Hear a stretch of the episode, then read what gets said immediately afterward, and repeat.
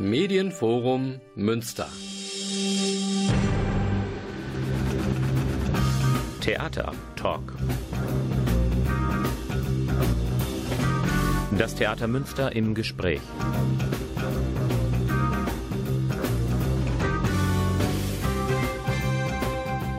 Guten Abend, meine Damen und Herren, herzlich willkommen zum ersten Theatertalk in der Spielzeit 2017-18. Dieses Wochenende steht ganz im Zeichen des Schauspiels.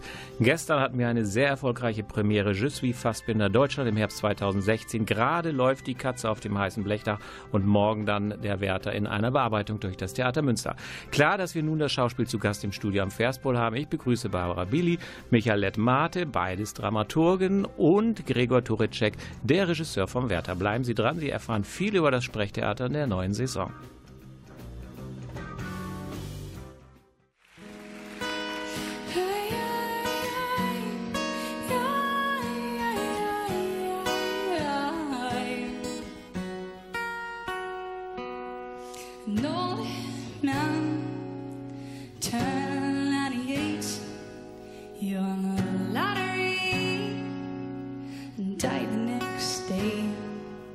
It's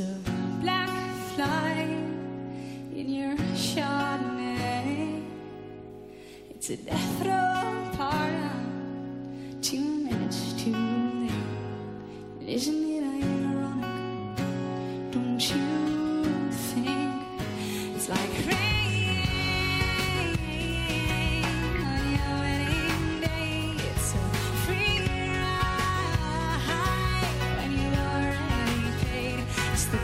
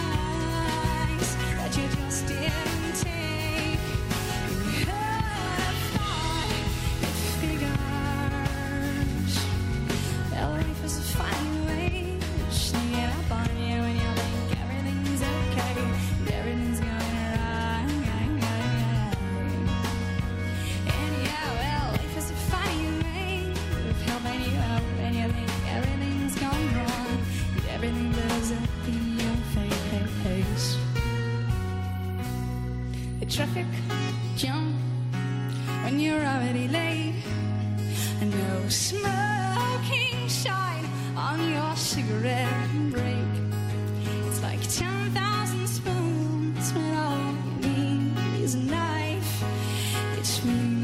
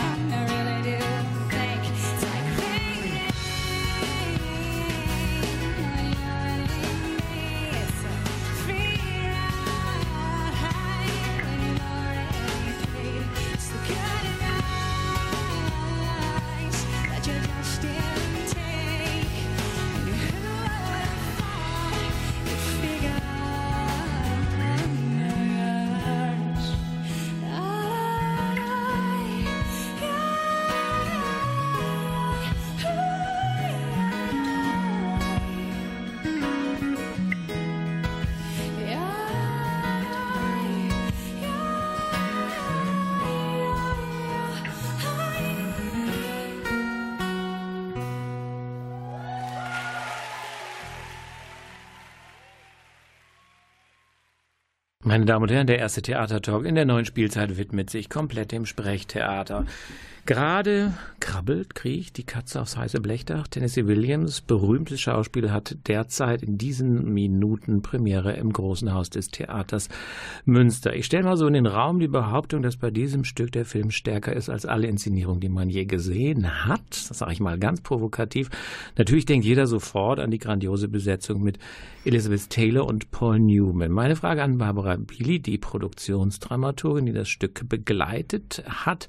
Ähm, wie stark war für euch so eine, ich möchte nicht sagen Vorlage, aber man kann es ja doch nicht ganz aus dem Hinterkopf verdrängen, dass es diesen Film gibt. Hat der irgendeine Rolle gespielt? Habt ihr ihn bewusst vielleicht euch gar nicht angesehen? Wie habt ihr euch davon emanzipiert? Oder war das gar nicht so stark? Ich glaube, emanzipieren mussten wir uns nicht von diesem Film. Kennen tun ihn wahrscheinlich ganz, ganz viele.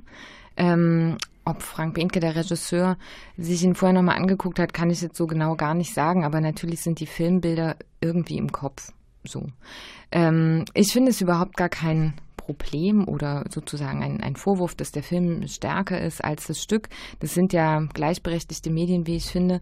Man könnte jetzt eine Grundsatzdebatte anfangen, ähm, welche Wirkung Filme haben und was Theater trotzdem auch kann oder was es sozusagen besonders und anders macht.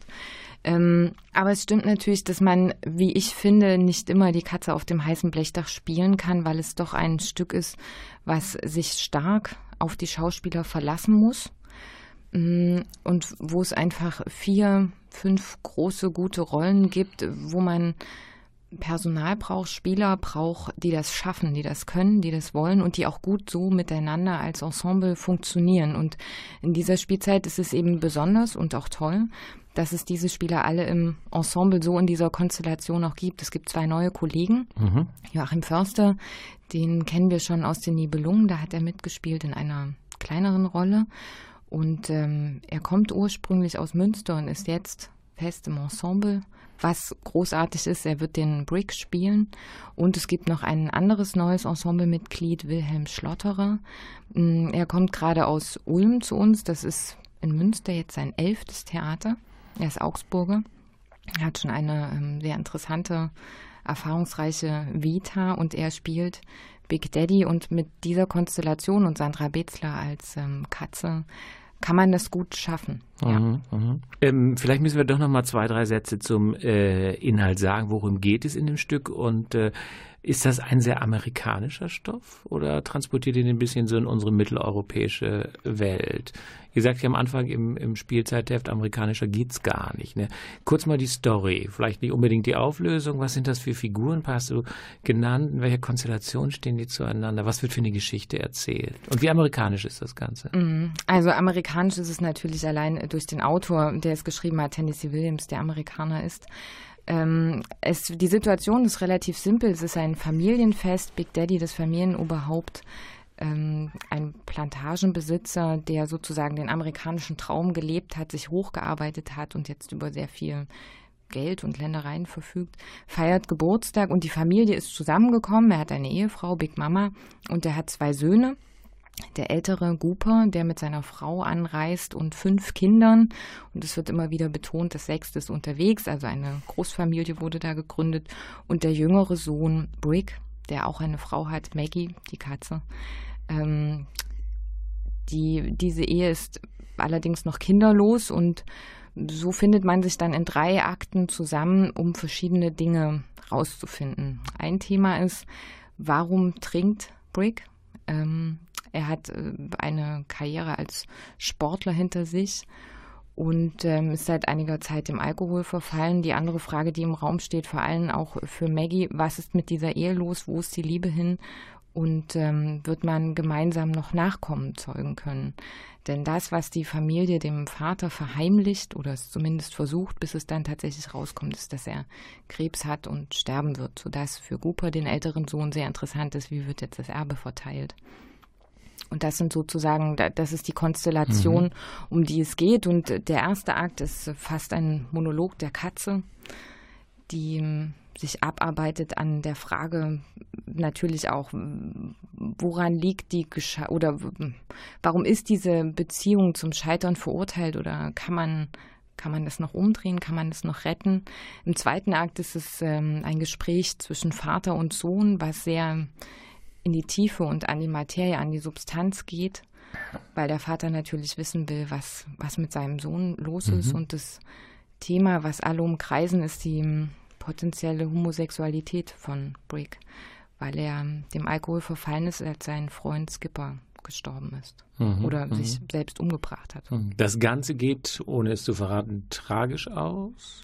Ist es, wie würdest du das Ende charakterisieren, den Ausgang? Ich würde sagen, und das ist vielleicht auch die wichtigste Abgrenzung, die man zu diesem Film finden kann, der durchaus ein positives Ende mhm. erzählt. Also Big Daddy wird zwar nicht von Krebs geheilt, ähm, aber die Frage, die im Raum steht, ob man jetzt ein Kind zeugen wird zusammen, Brick und Maggie, wird dort ähm, als durchaus möglich in den Raum gestellt. Und mhm. diese Entscheidung sieht bei uns anders aus. Mhm, mhm.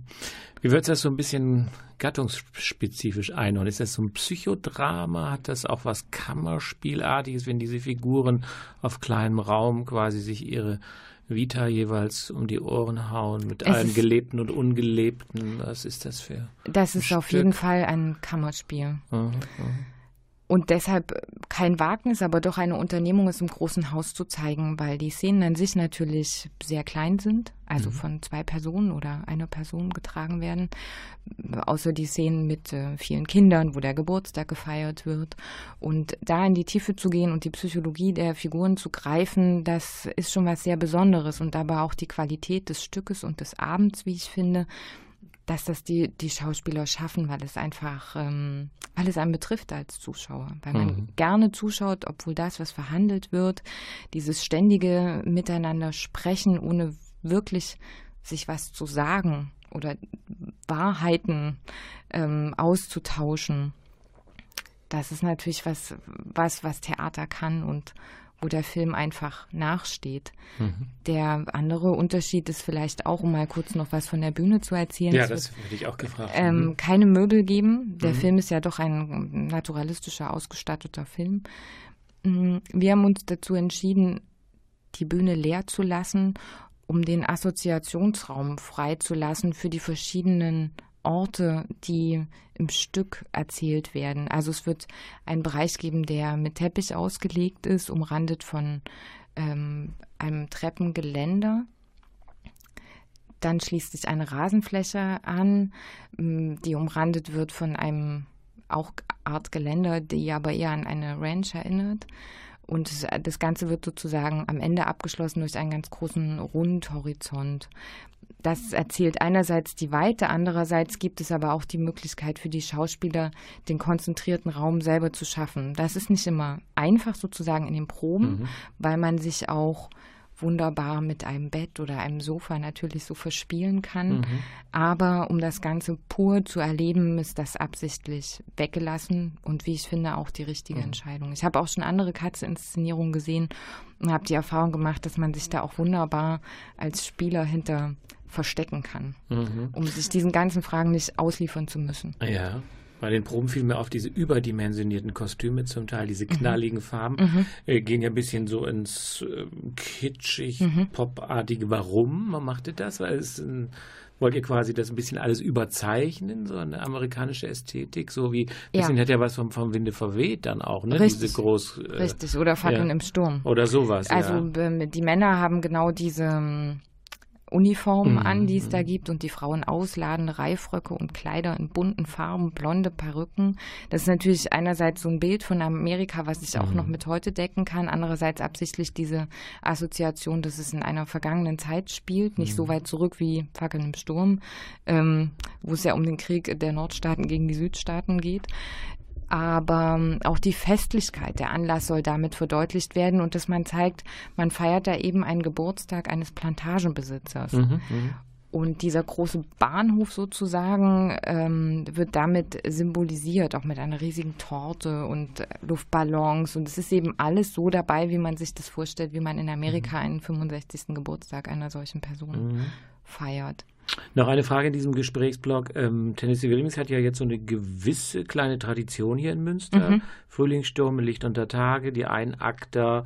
Ähm, wird er für euch neu entdeckt? Ist er eine Entdeckung von Frank Behnke? Also ich meine nicht Entdeckung, man kennt ihn schon, aber äh, dass er in Münster so massiv gespielt wird und ihr ja zu Recht dann im Spielzeitheft schreibt, dass er in Münster die Katze noch nie zu sehen mhm. war.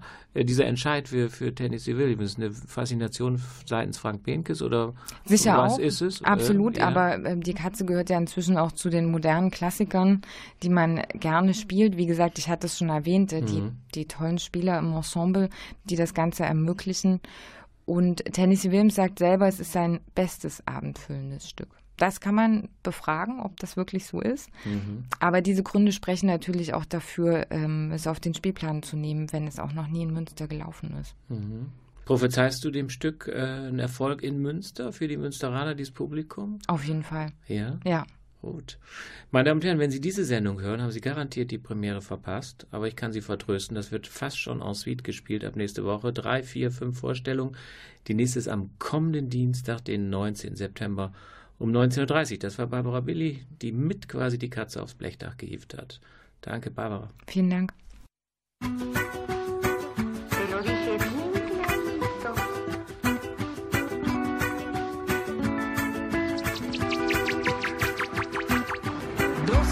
Noche en La Habana, Cuba. 11 de la noche en San Salvador, El Salvador.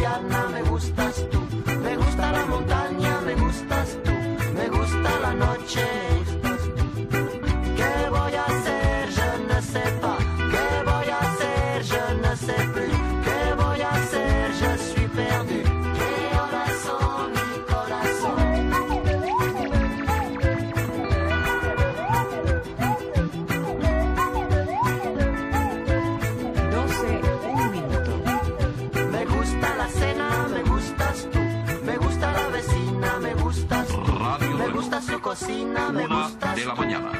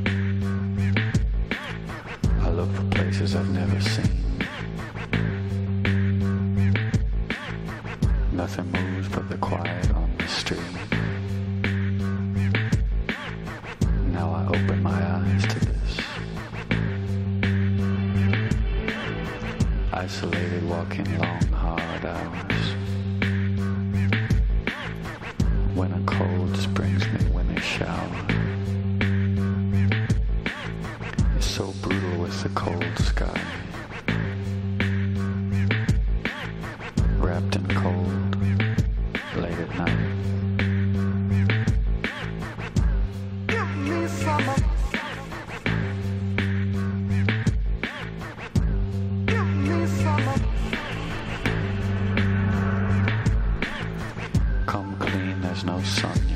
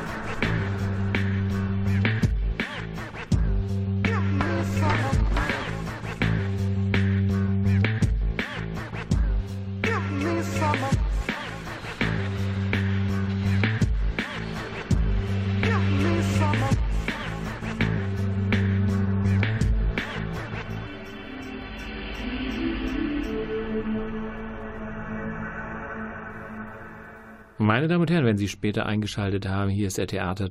Wir stellen das Sprechtheater in seinen aktuellsten Produktionen vor. Gestern hatte ein Stück Premiere mit einem langen, aufwendigen Titel, der, ich würde mal sagen, ein ganzes Assoziationsgewitter auslöst. Je suis Fassbinder Deutschland im Herbst 2016. Je suis, dann denkt man Je suis Charlie Hebdo, Fassbinder klar, Berlin Alexanderplatz, Lili Marleen, Ehe der Maria Braun. Deutschland im Herbst, heißer Herbst 70er Jahre, dann 2016. Also das ist ein ganzes Konglomerat. Meine Frage an den Dramaturgen Michael Ledmate. Kannst du uns das mal aufdröseln? Was ist das für ein Stück? Von wem? Mit was für Texten? Wie reimt sich das zusammen? Ist ein toller Titel. Du hast ja schon gute Stichpunkte genannt. Ähm, das Je suis lehnt sich tatsächlich an ähm, an Je suis Charlie an, ähm, was die Solidaritätsbekundung im Jahr 2015 war, als es den Terroranschlag auf das Satiremagazin in Paris gab. Ähm, das Fassbinder, ähm, ganz eindeutig an Rainer Werner Fassbinder und seinem Film oder Teil seines Films Deutschland im Herbst aus dem Jahr 1977. Und das 2016 ist reingerutscht, ähm, weil wir eine Momentaufnahme, eine politische oder gesellschaftskritische Momentaufnahme des Jahres 2016 auch noch einbringen in das Stück. Würdest du das Ganze jetzt als eine Art Textcollage bezeichnen? Oder gibt es so wirklich einen, einen Handlungsstrang, einen, einen narrativen Strang? Wird da eine Geschichte erzählt?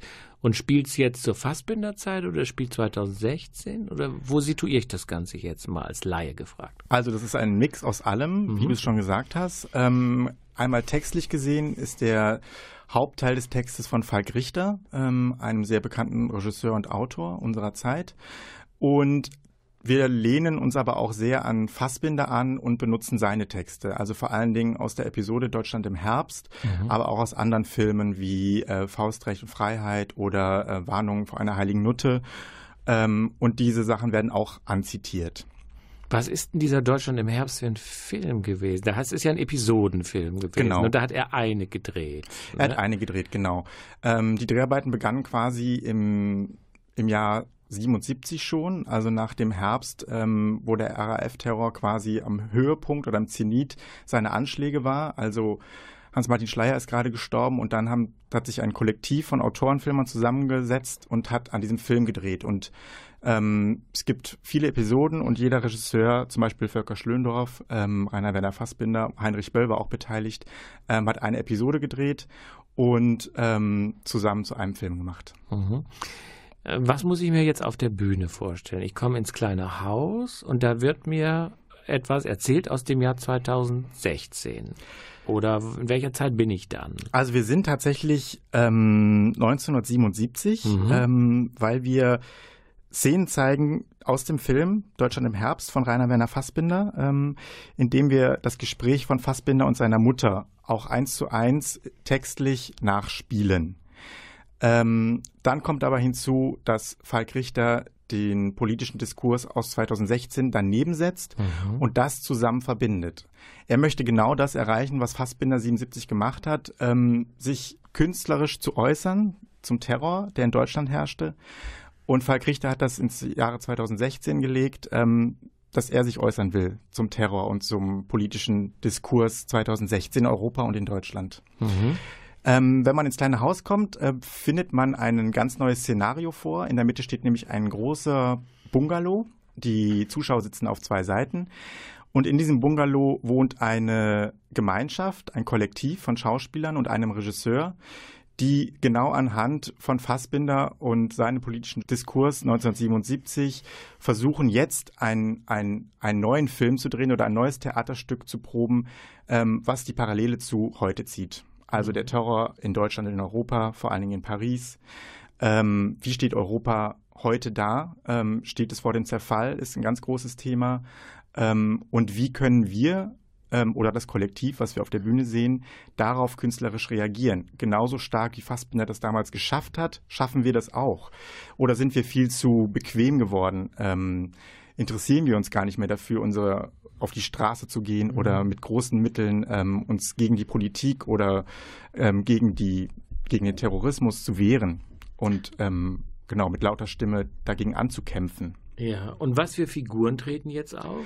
Genau, es gibt die Schauspieler spielen quasi Schauspieler, also sie werden auch mit ihren eigenen Namen angesprochen, was natürlich für den Zuschauer den Eindruck vermittelt, ähm, sie könnten es privat sein ähm, oder aber auch einfach Schauspieler ähm, par excellence äh, dargestellt werden. Und ähm, Genau, das sind die Figuren, die versuchen, einen Film zu drehen, der eine politische Relevanz hat, also Kunst, die Relevanz hat und sich äußert zu dem, was gerade vonstatten geht in der Politik. Mhm. Wenn ich aus dem kleinen Haus rausgehe, soll ich über was nachdenken? Über die Bezüge, inwieweit die 70er Jahre quasi unserem Jahrzehnt doch sehr ähnlich sind, wie ewig aktuell Fassbinder ist, dass er Dinge ausgesprochen hat, die uns heute wieder bewegen. Was ist, ich versuche noch so ein bisschen so die Message so raus. Also was, was ist der, der Zuschauer oder den Zuhörer, wie er ihn euch wünscht? Mit welcher, welche Botschaft soll er vernehmen? Ich glaube, es gibt mal. zwei Botschaften. Ähm, einmal die Menschen, die mit Kunst zu tun haben tatsächlich. Ähm, für die ist es quasi eine Aufforderung zu suchen, ähm, wie stark oder wie stärker man sich tatsächlich engagieren kann und mal ähm, die Kunst in den Mittelpunkt stellt, um manche Mechanismen in Frage zu stellen, die ähm, in der Politik manchmal getroffen werden an Entscheidungen. Und die anderen Zuschauer, glaube ich, ähm, sehen ihre Bequemlichkeit, weil in den 70er Jahren, glaube ich, ein ganz anderes gesellschaftliches Bild vorherrschte und da tatsächlich ein, ein großes Unwohlsein geherrscht hatte, um selber Stimme zu geben, dem, mhm. was passiert. Und man heute tatsächlich sich ähm, sehr ausruht, zurücklehnt und einfach nur wettert gegen alles Mögliche, aber nichts mehr dagegen tut. Mhm, mh. Also mal wirklich ähm, aufzustehen und gegen, gegen Rechtspopulismus zum Beispiel vorzugehen, der sich wieder breit macht. Und ähm, das ist die Verbindung auch zum Jahr 77. Mhm. Es ist ja nicht der erste Fall-Richter-Text, den ihr euch hier in Münster vorgenommen habt. Ähm, für alle, die Frage habe ich ja auch an Barbara Billy gerade gestellt, gibt es hier so eine gewisse Tradition. Für diejenigen, die Falkrichter nicht äh, so genau kennen, wo äh, ist er in der heutigen Szene der Dramatiker anzusiedeln? Ein extrem politischer, sozialkritischer äh, Autor, äh, wo würdest du den ansiedeln? Ähm, also ich würde sagen, er ist extremst politisch, mhm. äh, weil alle seine Texte beziehen sich auf, auf den Moment ähm, und die Fragen in der Politik. Also sein Stück vor Je suis Fassbinder ähm, war vier und das hat äh, eine große Welle geschlagen, auch außerhalb des Theaters, mhm. sodass ihm Gerichtsverfahren eingehandelt wurden und er verklagt wurde. Worum ging es da? Was war, da? was war so äh, Es ging eigentlich um dasselbe. Also es ging natürlich mhm. nicht um Fassbinder, aber es ging um Europa 2016 sehr viel und ähm, vor allen Dingen ähm, das Aufkommen der AfD und mhm. Pegida und diese ganzen Sachen werden da sehr hart in, ins Gericht genommen und angegriffen. Und diese Texte hat von vier hat er auch in, in Je suis Fassbinder ähm, verpackt, nur noch mit dem Fingerzeig von Fassbinder verbunden, sozusagen. Also, um es zusammenzufassen, ein sehr politischer Autor, der ähm, sehr in ist, würde ich mal sagen, also sehr en vogue. Und ähm, ja, und damit große Wellen schlägt, weil er einfach, ähm, weil er einfach große Resonanz kriegt, auch außerhalb der Theatergemeinschaft, würde ich mhm. mal behaupten. Mhm. Ja, meine Damen und Herren, das war Michael Lettmate zum Stück Je suis Fassbinder Deutschland im Herbst 2016. Die Premiere haben Sie vielleicht gesehen oder Sie haben sie verpasst. Sie war gestern Abend. Es gibt aber zahlreiche Aufführungen und da gibt es auch noch Karten, wenn die Premiere restlos ausverkauft war. Also nun hat einer ganz lange im Studio äh, gewartet. Der ist nach der nächsten äh, Musik drin. Das ist Gregor Turecek über Werther. Und wir blenden jetzt mal gleich so ein bisschen in die Zeit des Sturm und Drang und hinterfragen da die Aktualität. Gleich nach der nächsten Musik.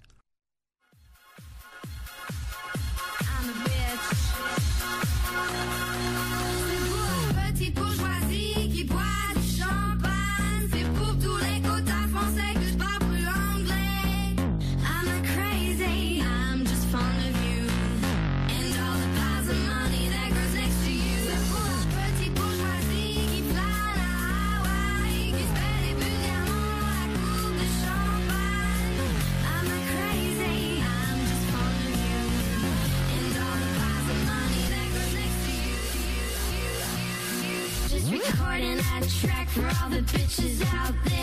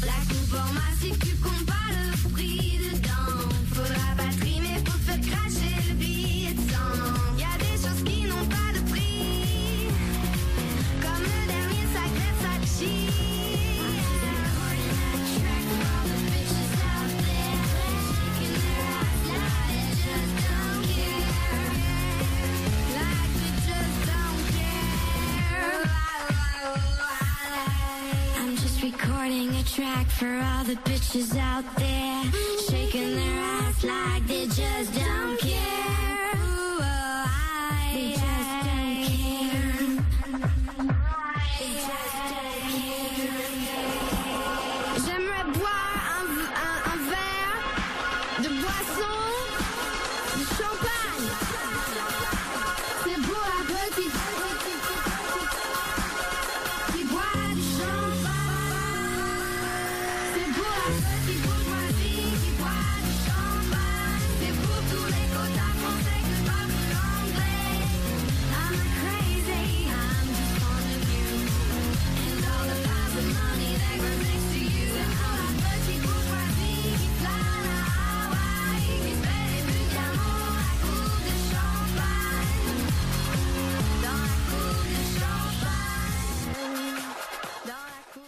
Meine Damen und Herren, wer kennt es nicht? Eins der berühmtesten Liebespaare der Literatur des 18. Jahrhunderts, Lotte und Werther und die Leiden des jungen Werther.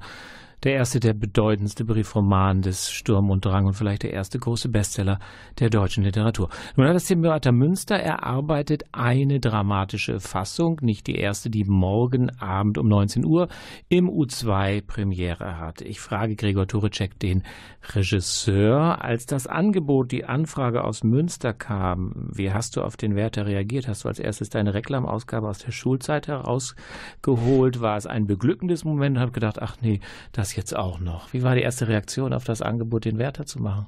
Boah, also ich muss ehrlich sagen, ähm, das war tatsächlich genau der Moment, zum Bücherregal gehen und dieses gelbe Reklamheft rausziehen, das ja jeder noch aus der Mhm, Schulzeit genau. im, im Regal stehen hat. Und ähm, ich habe da erstmal echt schon mal tief durchgeatmet und geschluckt und mir gedacht, was kommt da jetzt? Ähm, aber wie so oft ähm, ging es mir auch diesmal so, dass ähm, beim Wiederlesen von so einem Klassiker irgendwie ähm, 10, 15 Jahre nach der Schullaufbahn man natürlich ähm, dann nochmal anders drauf guckt und ich war sehr überrascht, was für eine Aktualität dieser Text für mich hat und wie viel über ähm, so den heutigen Zustand der Gesellschaft oder auch so die heutige Generation der 20- bis 25-Jährigen da noch drin steckt. Mhm. Das ist ja jetzt nicht so ganz einfach auf die Bühne zu bringen, weil natürlich passiert einiges, es passiert äh, vieles, aber es ist ja in eine Vielzahl an Einzelepisoden in Briefe aufgegliedert, wo ja die seelische Befindlichkeit ein großes Thema ist. Das ist ja natürlich auch eine Frage an den äh, an der Dramaturger Michael Letmati. Wie macht man denn aus einem Briefroman jetzt sozusagen den Handlungsstrang eines kleinen Dramas? Wie macht man das? Das war eine große Herausforderung, Mhm. ohne Frage. Und wir haben uns auch dafür entschieden, für die Bearbeitung hier in Münster, die morgen Premiere hat, eine eigene neue Fassung zu Mhm. erstellen, ähm, bei der wir uns ähm, darum bemüht haben, auch in den Proben sehr darum bemüht haben, zu versuchen, einen Handlungsbogen oder einen Spannungsbogen drüber zu spannen. Das heißt, ähm, für den Schauspieler, für den Balin Tod, für den der Abend natürlich eine große Herausforderung ist, weil der ähm, sehr viel Text und sehr viel Material zu verarbeiten hat, ähm, glaube ich, fühlt sich gar nicht mehr so sehr nach einzelnen kleinen Schnipsel an, sondern eher wie so ein durchgeschleudert werden durch irgendwie ähm, Szenen, Situationen, die aber, glaube ich, für den sich viel komprimierter anfühlen, als das jetzt beim Lesen von diesem Briefroman vielleicht noch war. Mhm. Wenn ich äh, das U2 begegne, das Stück beginnt, treffe ich eine Figur des 18. Jahrhunderts oder des 21. Jahrhunderts? Wie modern ist euer Werther, kann ich anders fragen. absolut des 21. Jahrhunderts, ähm, wobei ich deswegen glaube, dass einem trotzdem, also wir haben, äh, wir sprechen ja trotzdem den Text von Goethe, ne? Das tut Ähm, ihr ja. Also die das- Sprache das ist original aus ja, dem ja. Stück. Aha, Ähm, okay. Und nichtsdestotrotz ähm, behaupte ich auch, dass jeder, da, der da rausgehen wird, diese Frage sofort ähm, damit beantworten wird, dass das eine sehr moderne Figur ist, die da erzählt wird. Ähm, und das liegt eben jetzt, glaube ich, nicht nur an dieser Inszenierung, sondern eben auch an dem Material, das Goethe da hinterlassen hat, das ähm, einfach eine, eine gewisse Zeitlosigkeit hat. Ähm, also wir sehen ja da drin, oder es wird erzählt von dem Werther und von seiner unglücklichen Liebe, Liebe zu einer verheirateten Frau. Und auch wenn das zu Zeiten von Goethe sicherlich mit einer anderen, ähm, sage ich jetzt mal, ähm, gesellschaftlichen Situation konfrontiert war, wo das noch ein größeres Tabuthema war als heute, so sind wir ja heute im Prinzip noch in derselben Situation, dass wir ähm, gesellschaftlich mit genau einem Beziehungsmodell konfrontiert sind, das irgendwie allgemein anerkannt ist, nämlich das Zusammenleben von genau einem Mann mit genau einer Frau oder mittlerweile, Gott sei Dank, ähm, könnte man noch irgendwie gleichgeschlechtliche Paare damit einnehmen. Aber das Problem oder den Konflikt, den man hat, sobald man sozusagen in einer Konstellation von drei Personen sich befindet, das ist ja heute ungebrochen. Mhm. Man hätte ja theoretisch daraus so eine Art Monologdrama machen können. Ne? Das ist ja sozusagen auch eine Richtig. Ich-Erzählung. Ihr habt aber Albert und Lotte quasi eingebunden Genau. in die Personage, die treten auf. Schon als gewichtige Neben- und Gegenspieler oder mehr Assistenzfiguren Nein. um den Wärter? Wie gewichtig sind diese Figuren in eurem Stück? Ganz gewichtig, Mhm. wobei ich da jetzt nicht so sehr den Textumfang meine. Also das ist schon so, dass ähm, der Wärter wahrscheinlich, ich habe jetzt nicht nachgezählt, 70, 80 Prozent Mhm. von dem Gesamttext zu bewältigen hat. Aber ich würde mich sehr dagegen verwehren, von Assistenzfiguren zu sprechen, Mhm. weil ähm, ich sehr großen Wert darauf gelegt habe, ähm, situative Situationen zu erschaffen, also Mhm. ähm, zu gucken, dass diese Figuren möglichst oft wirklich in ein Zusammenspiel und in ein Zusammenerleben kommen. Und ähm, das war ein sehr schöner Prozess zu sehen, dass viele der Texte, die von Goethe als Brief gemeint waren und auch, also im, im, im Roman sind die ja gerichtet an den Wilhelm, an den Freund von Werther, der bei uns nicht auftritt. Und dass viele dieser Texte auch funktionieren, wenn sie sozusagen szenisch jetzt an Albert oder an Lotte gerichtet werden. Der Wärter hat ja eine ungeheure Rezeptionsgeschichte. Ich meine jetzt nicht die äh, Selbstmordwelle und das alles, sondern irgendwie Plenzdorf hat's gemacht, Massenet hat eine Oper dazu gemacht. Ja. Diese vielfältige, auch Satiren gibt es und so Wärterkleidung und alles mögliche, Karikaturen. Äh, Ist diese Rezeptionsgeschichte, die ja auch so kritische Untertöne hat, fließt die irgendwie in dieses Stück äh, mit ein oder fokussiert ihr euch eigentlich auf das Werk in Ja. seiner Aktualität oder ist auch diese über 200-jährige Rezeption damit so ein bisschen drin? Also einfließen tut's in einem gewissen Grad bestimmt. Ne? Also ich habe im Vorfeld ähm, viel von den Bearbeitungen geguckt, die es gibt, seien es jetzt Filme oder sei es natürlich auch dieser Pleinsdorf-Roman. Ähm, und ich würde lügen, wenn ich behaupten würde, dass das ähm, in meiner Bearbeitung keine Auswirkungen gehabt hat. Nichtsdestotrotz ähm, ist die Vorlage, auf die wir uns beziehen, dieser Goethe-Roman und sonst nichts. Ne? Ähm, also das stimmt nicht ganz. Wir haben tatsächlich ähm, uns ganz kleinteilig an Fremdtexten bedient, die sozusagen diesen Text nochmal mehr in eine Modernität ziehen sollen. Ähm, aber das ist jetzt ähm, sozusagen nichts aus einer bestehenden Wertebearbeitung, was wir damit reingenommen hätten. Der Werther lebt ja oft auch so von Stimmung. Also ich denke da dieses Gewitter nach dem Gewitter, wo die, glaube ich, dann in den Park blicken und dann sagen sie einvernehmlich Klopstock, Richtig. den heute kein Mensch mehr kennt, aber der Ja. natürlich dafür steht für eine bestimmte Form der Lyrik und Naturlyrik. Und ähm, ähm, fangt ihr auch so Stimmungen ein, also wo ihr einfach Pausen zulässt, die so ein bisschen Ja. diese das atmosphärische quasi wiedergeben des Stücks. Na klar, das ist ein Versuch, den wir unternehmen und man wird sich ab morgen davon ein Bild machen können. Ähm, weil du jetzt den Klopstock-Moment da erwähnt hast, das ist, haben wir zum Beispiel versucht, ähm, in einem Moment zu übersetzen, wo die beiden am Ende einer Party stehen und auf einmal hören sie, wie eine Musik angeht und die beiden gucken sich an und das ist so ein Moment, wo die wissen, dieses Lied, das wird ab jetzt immer unser Lied sein. Und ich glaube, das ist so, ein- so ein Moment, den jeder von uns mal erlebt hat, dass man so einen Song gemeinsam teilt. Und das ist, glaube ich, ein sehr treffendes Beispiel dafür, ähm, was ich meine, wenn ich sage, wir haben versucht, ähm, den Werther oder diese ganze Geschichte als eine sehr moderne Geschichte zu erzählen und uns trotzdem diesem Originaltext bedient. Ähm, natürlich willst du damit mit dem Stück, weil ihr alle Generationen, vielleicht nicht gleich die Kleinkinder, aber so erreichen, das ist schon klar. Der Werther ist, damit haben wir ja angefangen, auch irgendwo eine Schullektüre. Hm, Zählt zu den Klassikern, nicht im Sinne von klassisch äh, Weimarer Klassik, sondern im Sinne von ähm, traditionell bewertet als quasi eine, ein Standardwerk äh, der deutschen Literatur. Schüler tun sich damit nicht ganz so schwer, weil es auch nicht so lang ist, ne? im Gegensatz zu anderen. Meinst du aber, wenn jemand das nicht kennt, könnte über diese Inszenierung, über diese Adaption des Stoffs zurückfinden und sagen, jetzt will ich mir mal das Original ansehen? Weckt das Neugier aufs Original? Kann ich mir gut vorstellen. Also bei mir war es total so, Ja. dass ich ähm, es nicht, dass ich äh, mich nochmal frisch verliebt habe in den Text, was ich, ähm, wie ich, wo wir angefangen haben mit dem Gespräch, dieses Reklamheft rausgezogen habe, ähm, mir damals nicht vorstellen konnte. Aber natürlich entwickelt man eine Beziehung zu der Sprache, die man vielleicht beim reinen Lesen nicht gehabt hätte.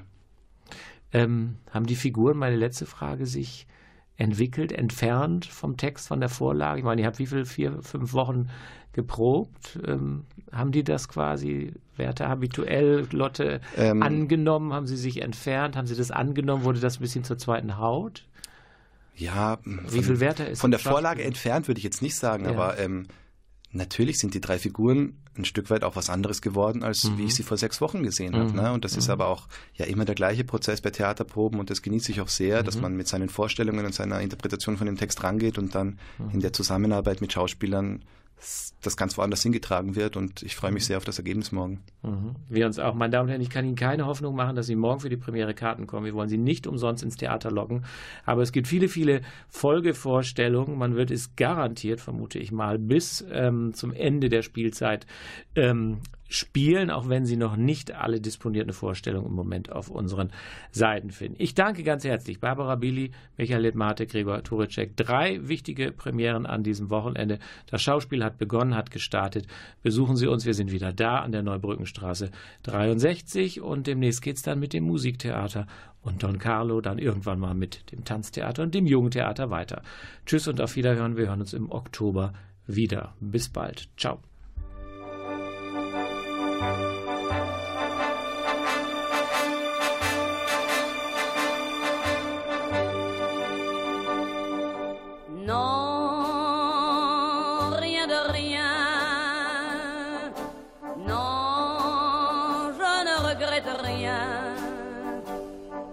había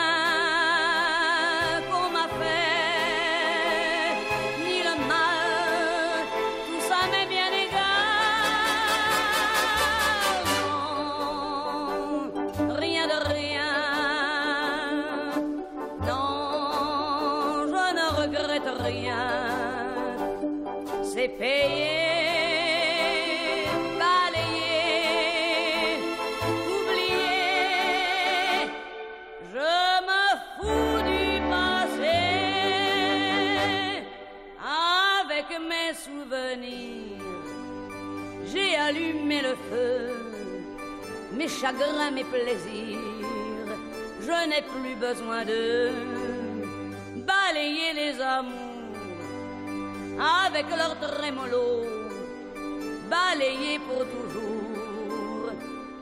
Je repars à zéro.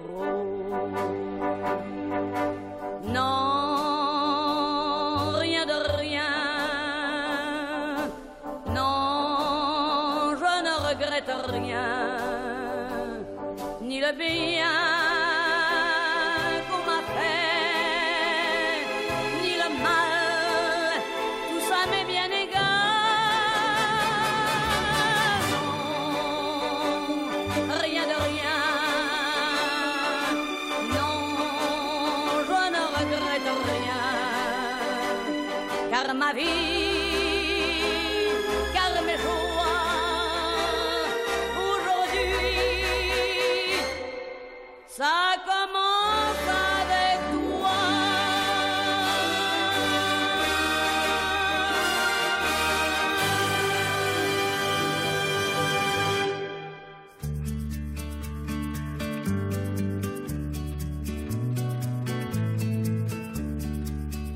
Ich bin auf dem Weg zu dir, getarnt als blinder Passagier und mein Herz schlägt wie verrückt vor Glück.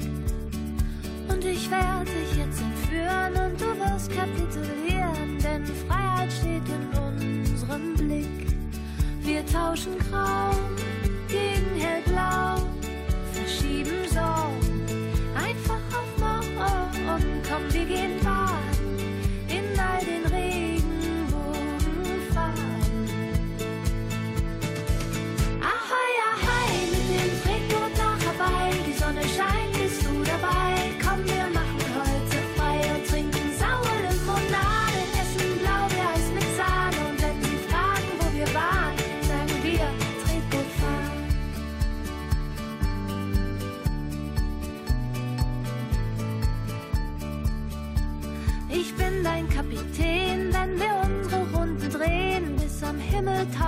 Sterne stehen.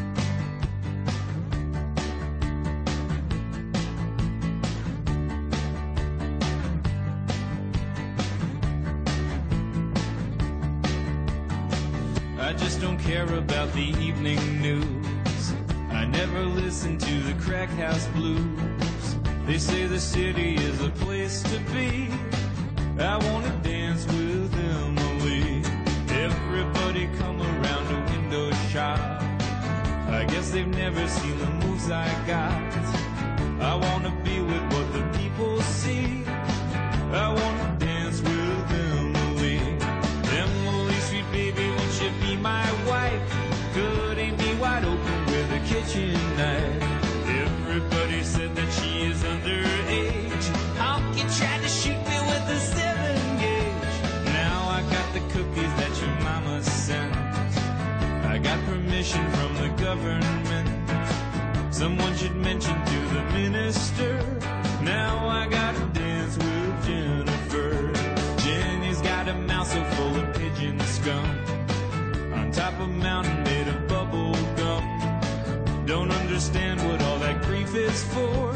Now I gotta dance with Eleanor. Eleanor, I wonder if we grew too slow. Straight down the hatch beneath the streetlights glow. Maybe when I get you on that Persian rug,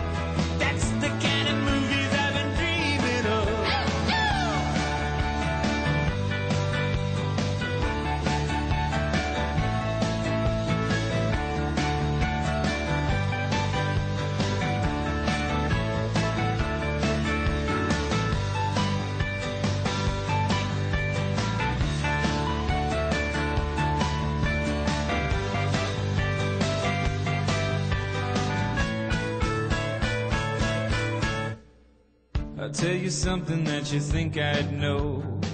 I got two tickets to the sold out show. Some of the fellas like to think I'm Greek. I wanna love you maybe three days a week. Oh, I just don't care about the evening news. I never listen to the crack house blues. I wanna be with what the people see. I wanna